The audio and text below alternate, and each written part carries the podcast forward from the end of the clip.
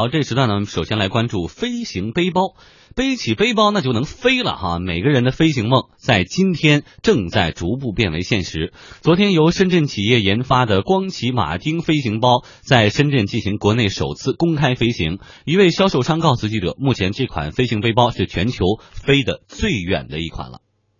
现在全球能够这种单兵，我们叫单兵飞行器嘛，这种东西的话，目前飞行时间最长的也就这款产品，就是这种就是真正能够实用起来的产品，主要是两个用途，一个呢就是那个应急救援抢险，这另外一个呢就是作为那个呃拍摄呀，做这种娱乐啊体验光呃这种体验飞行干这个。好，我们继续来关注。二零一零年，光启马丁飞行包呢，曾经被《时代》杂志评为当年的五十大最佳发明之一。这款飞行包以普通九十八号汽油为燃料，最高时速能够达到八十每公里。那么巡航的时速呢是五十六公里，有效载荷达到了一百二十公斤，可以连续飞行三十分钟。一位经销商告诉记者，这款飞行背包能够解决直升机起降是需要场地支持的，无法贴近城市街区，无法进入狭窄的巷道等等的难题，能够灵活在一千五百米以下的空域执行各类的飞行任务，特别适合应用在。医疗应急、消防演练、旅游娱乐、个人出行等领域，可以第一时间点对点的将人员和装备运抵作业现场。这其实呢，也不是国内第一次的飞行背包的试飞了。之前我们在节目当中也跟大家说到过，今年的七月份呢，来自美国的 Go Fast 飞行背包在北京的雁栖湖以超过一百公里每小时的时速升上了天空，最终呢是完成了一次三十秒的离地飞行，离地高度大概在四到五层。楼那么高，一位参与了当时试飞的业内爱好者告诉记者说：“这次飞行展示的效果离真正的自由飞翔还差挺远的。”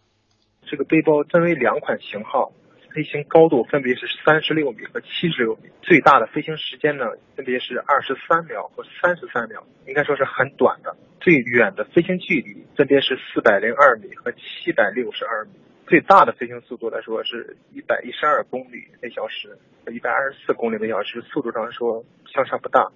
载重呢来说是八十一千克，一个正常成人的体重。光启马丁飞行包的生产公司光启科学介绍，飞行包并不需要每个驾驶员都掌握类似杂技一样的训练。换句话说，飞行器的操作没有想象当中那么高难度，其实呢，并不比学个自行车要难很多。同时呢，马丁飞行包在出厂之前都会进行严格的测试，来保证它的使用安全性。如果因为驾驶员过于紧张而放开双手，飞行包呢也会自动平稳的悬浮在空中，等待着下一步的操作。不过，一位位飞行爱好者告诉记者，目前的飞行背包飞行的安全还是存在一定隐患的，不是每个人都能熟练操作的。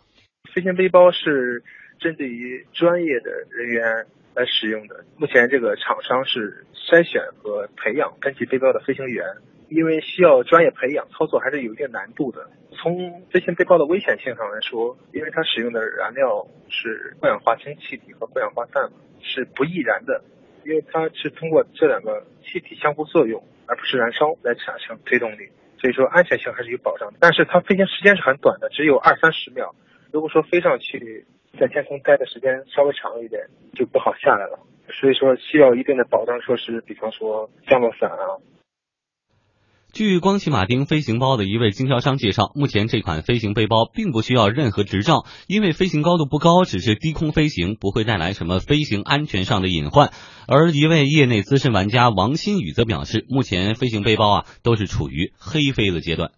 应该这个是要求是有飞行执照的，因为你那属于是飞行了。但现在呢，目前为止国内我所知道的应该没有针对飞行包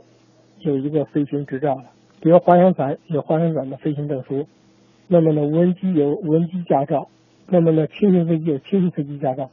那么唯独这个东西是新兴的东西，还没有任何人，包括体育总局都没有对它有过任何一个，所以说谁来给你出这个驾照？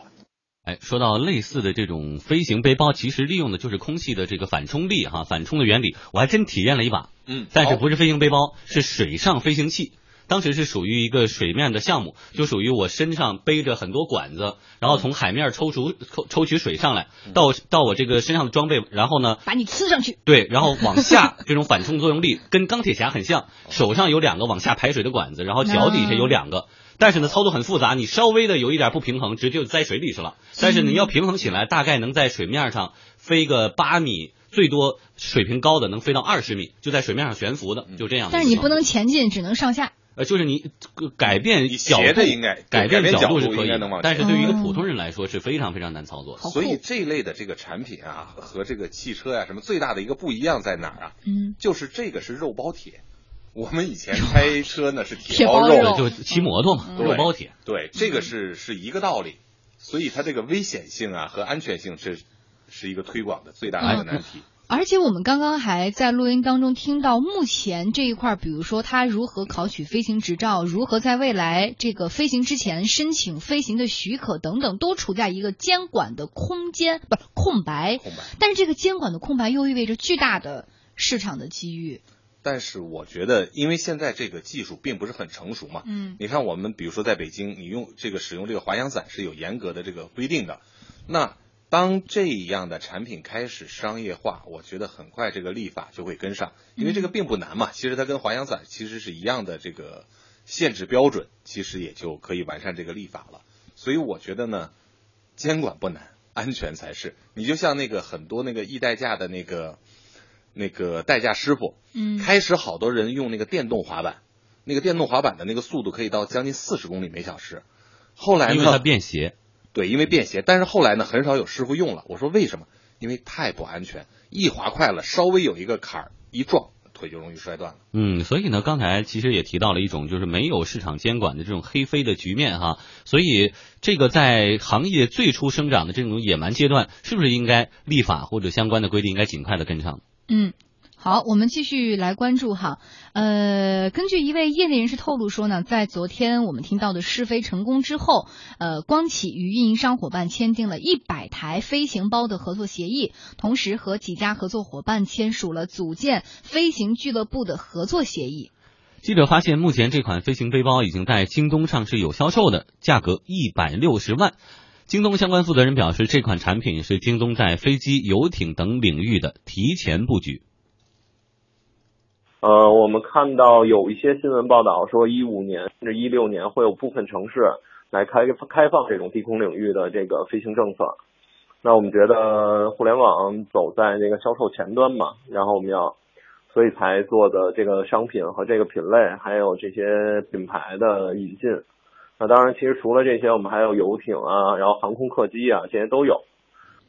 一位飞啊光启飞行包的经销商告诉记者说，目前这款商品还在预定阶段，一百六十万的价格也只是一个预估价。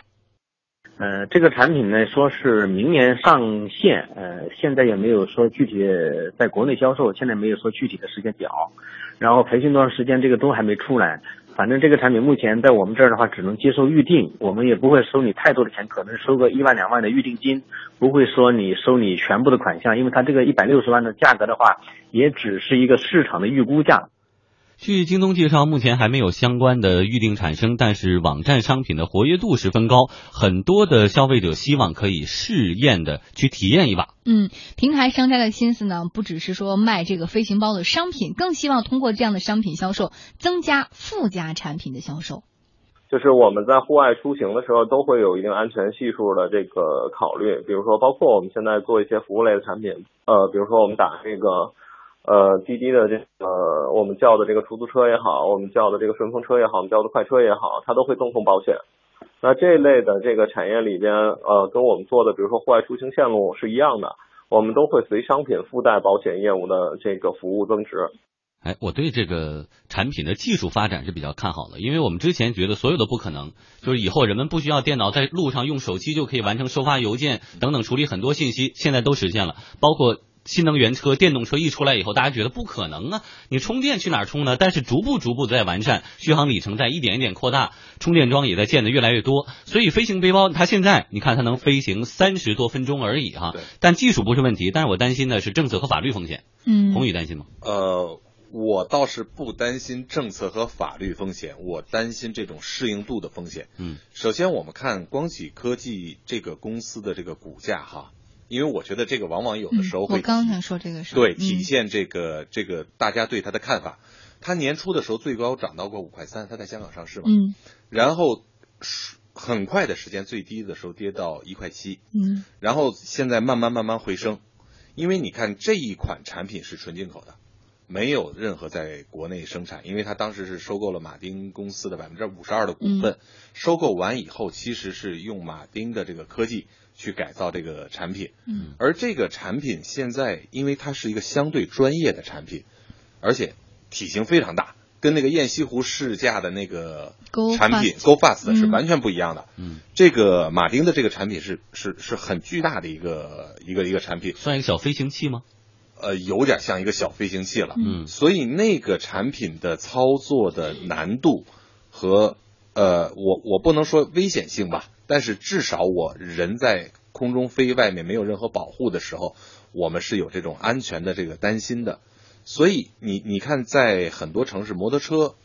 出事的这个概率都比都都比较高嘛。其实我觉得从某种程度上，只能是某种程度上是一类的。所以类似它的这种应用可能会限定在一些专业的场合，比如说救援，比如说这个空中的拍摄，比如说一些极限运动，就专业工种的人才能去操作。对，而很难变成一个大众型的消费的工具。嗯，我觉得有些时候，现在市场上推出一个产品，并不仅仅是要卖这个产品，它可能最终的用意要实现在资本市场上。比如说光启这家集团，您刚刚说它的股价有波动，而且目前它的这个市值已经超过了三百亿港元的一个一个一个估值，而且我们发现它有很多的炫酷东西一直在推出，但大多都是概念，比如说太阳方舟、超级 WiFi，还有什么空间悬浮站等等，全都是一些很很虚、很新的概念。但是它在资本市场上一直走得非常的顺利，所以我在想，他不断的推出这些新的东西，或者说并不被大众所接受的东西，是不是只是为了讲一个好的资本故事呢？做一个资本我觉得运作呢？这个一定是跟创始人的个性相关的。嗯，这个光启的创始人呢叫这个刘若鹏，他以前在美国念过博士。